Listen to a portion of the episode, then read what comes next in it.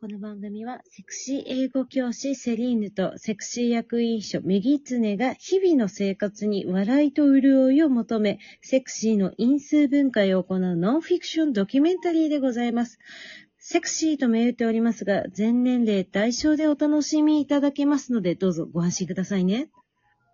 久しぶりなので、ちょっと、たじろいだ読み方でしたね。言いづらいちゃいましたね。長えな。なんか思ったより、この、何前、前説前説。長いなと思っちゃった。わかる。30秒かかるもんね。そうなの。うん。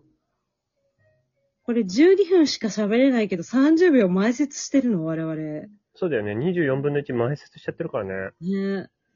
24分の1の順調な順調よ。十条の十条。順調な順調。前説といえば、今度私は演劇は、あの、キャラメルボックス見に行きますね。え、何やんのクリスマス公演。え、サンタクロースはなんとかかんとかそれはね、あの、新人役者がやるやつで、ななんか。ね、違うのやるみたい。ええー、金曜日に行ってきます。いってらっしゃい。キャラメルは青春よね。キャラメルは青春。本当に。なんかさ、わかりやすくていいよね。うんうん。大抵タイムスリップする劇だと思ってもらえれば大丈夫です。リスナーの皆さんは。え、でも私この前、8月ぐらいかな、あの、嵐になるまで待って、を見に行最きまし高。死ぬほど好き。たで、嵐なん。いろんなセリフが、当時は、ま、やったのが中学生だったから分かんなかったんだけど、うんうん。なんか今更分かるのがすごい染みた。なんかさ、大人になってからさ、うんこの言葉染みるっていうのあるよね。ハロプロの話していいどうぞ。あの、恋をしちゃいましたって曲知ってるタンポポのね。そうそうそう。うんのその2番が、うん。なんか、タレントには似てない人です。個性的とも言えない普通の人なんですって歌詞なのよ。もう普通が一番いい。そう。なんかさ、中高生の頃は、なんかさ、クラスで目立ってる人とかを好きになるのが、なんか、当然みたいな風潮あったじゃん。うんうんだからなんで普通の人好きなんだろう見る目ねえなって思ってたのね。うん。うん。で、大学生の時は、なんか、好きな人普通とか言っちゃダメじゃねみたいな感じだったの。うんうんうん。で、大人になってから、え、普通の人好きになっちゃうのめっちゃ良くないっていうめっちゃいい。めっちゃいい。境地にうん。達した。なんか、あの、元彼を、うんうん。なんか紹介するときに、うん。その人の評価が、なんとか、あ、いい人って言われると、なんかそれこう、どっちかっていうとマイナスっていう感じになっちゃうんだけど、うんうん。元彼に関しては、なんかいい人をみんながすごいプラスで言うのよ。おー。マジでいい人なんだなと。うんうんうん。なんかそれに近いものを今、普通、感じた。うん、感じちゃった。インスパイアされた。うん。そうですし、あの、私はその嵐になるまで待っての、あの、俺はまだ有利のことを好きじゃない、これから好きになるんだっていう。来るよね。え、お前好きじゃないのになんでそんな有利に尽くしてるんとかこういろいろがあったり。そうだよね。なんかその解釈もさ、人それぞれでいいじゃん。別に。うん、うん。答えがある。るわけじゃないのがいいよね。それが演劇よね。なんか、本当は好きだけどそう言ってるのかもしれないうし、ん役者さんによっては。うん。あのー本当にそこでようやく言葉にして気づいたのかもしれないし、あ、その解釈いいね。あ、自分で言って、あ、好きなんだみたいになった、みたいなのもさ、ういん。いよ。ね。それいいね。使って。うん。それでいくわ。あの、ちなみにその、中学やった時の先輩は、なんかちょっと投げやり的にもう、だから戦うぞみたいな感じで、おなんか言い返す感じで言ってたんだけど、うんうんうん。前前者みたいなね。うんうん。あの、今、セリーヌ先生のおっしゃるところの、うん後者の解釈めっちゃ良くないまあ、そう、言葉にして気づくことってあるもんね。我々だもんでラジオしてるもんね。ダモンデラジオなんで、これ。うん。ごいつもリスナーさんのあってのラジオでございます。ありがとうございます。ざいます。じゃあ、そんなリスナーさんからの今日のお便りをご紹介したいと思います。はい。美しいブリッジ。美しいブリッジ、ビューティフルブリッジ。ブリッジ美しくないうん。はい。 はい。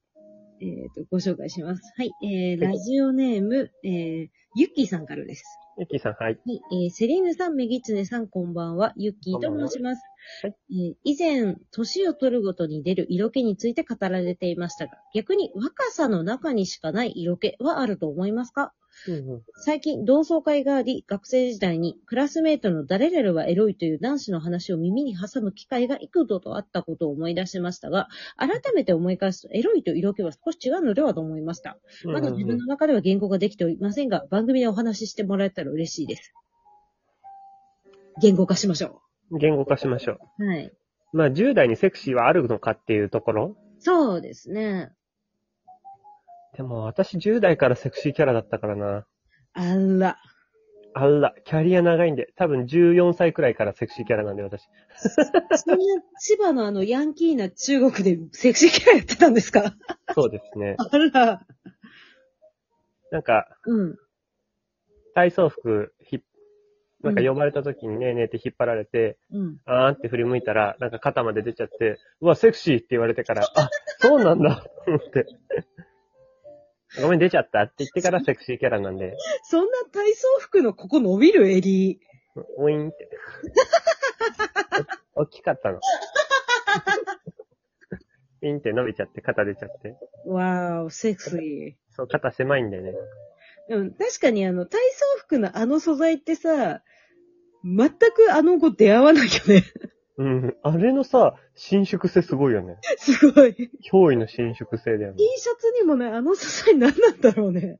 すごいようね。ん伸びるよね。そりゃさ、なんかさ、男子たちさ、あれでさ、汗拭くよね。うん顔の。あウィーンって伸ばして。確かに、あれ、あんな T シャツだったらあんなできないよね。 そう、伸びないもんね。もそうですね。セクシー。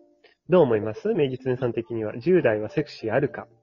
う、なんか、逆説的だったらあれなんですけれども、過去多分、あの、我々が話してきたことで言うと、うんうん。ほら、なんかこう、ショートカットはセクシーじゃないってセリーヌさんが言ったりとか、うんうんうんやっぱ、あの、10代って、いわゆる、健康元気みたいな。うんうん。だから多分、この方のおっしゃるところだと、その、〇〇はエロいって多分、なんかすごい雑な言い方すると、なんか露出がミニスカのギャルとか、ああ、露出度がそう高そうい、とボかタンね。第3まで開いちゃってるみたいな。